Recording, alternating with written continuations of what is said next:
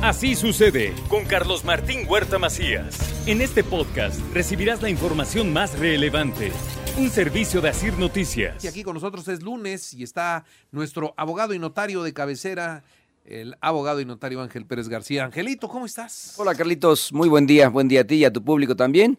Pues eh, ya estamos en festejando diciembre y veo el estudio ya muy, muy navideño. Muy navideño. Nos encontramos comiendo el, el sábado, ¿verdad? El sábado estábamos comiendo ahí en nos encontramos en el, en el, fuimos al mismo restaurante y ahí nos encontramos a un amigo en común. Sí, sí, sí, la verdad es que agradable, agradable ver a ese amigo en común y este, pues una muy buena comida, muy buen, buena, buena tarde. Carnita, ¿no? Sí, claro. Una buena carnita, una buena carnita. Fuimos a comer, se llama Brasa Negra. Brasa Negra. Brasa Negra y se se come, se come bien. Siempre que voy a comer ahí me encuentro conocidos. Siempre, pues Carlitos, siempre, siempre. Siempre tendrás conocidos en esta ciudad. Digo, eh, no pasa desapercibido que, que estás en, en, mucha, en boca de mucha gente y bueno, pues esto te, te, da la oportunidad de que todos te conozcamos. Ay, Angelito. Bueno, pues ¿qué nos traes hoy?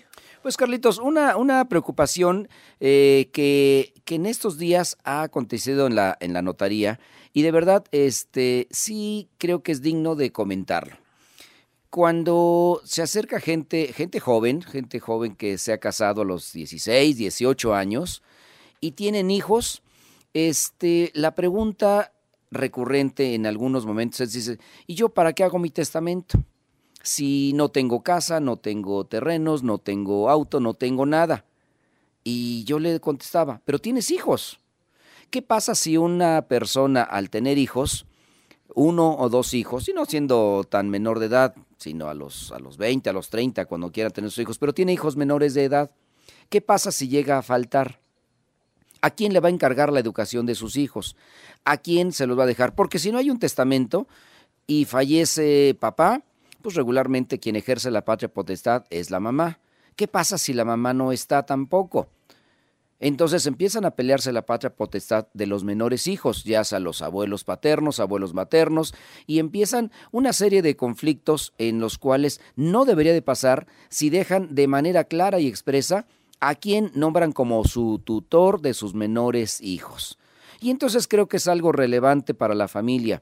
¿A quién le voy a encargar si yo no estoy? A mi hijo menor de edad va en, el kinder, va en la primaria, va en la secundaria, va en la preparatoria y ya siendo mayor de edad no tiene mayor problema. Pero a quién le voy a encargar las bases más importantes para que sea un sano desarrollo y una convivencia armónica y tenga excelente educación familiar. No estoy como papá, ¿a quién se lo encargo? Entonces creo que es importante a través de una disposición testamentaria, no solamente son bienes inmuebles, bienes muebles, no solamente son eh, otro tipo de obligaciones, sino también es a quién le dejo la custodia, la patria potestad, quien ejerza la tutoría de mi hijo y se haga responsable de mi hijo menor de edad o de mis hijos. Y creo que es importante hacerlo vía testamento. Entonces, tomar en cuenta que no solamente es relevante hacer un testamento por cuestiones patrimoniales, sino este tipo de, cuestiones que son relevantes en una persona que no tiene bienes inmuebles, que no dispone de bienes inmuebles, pero que sí puede dejar muy claro y específico que nombra a un tutor, que sería la persona encargada de poder brindarle la representación legal en la escuela, en cualquier otro ámbito de su vida, inclusive para viajar, para salir del extranjero papá y mamá ya no están, y ahora cómo sacan a ese niño del país que quiere viajar?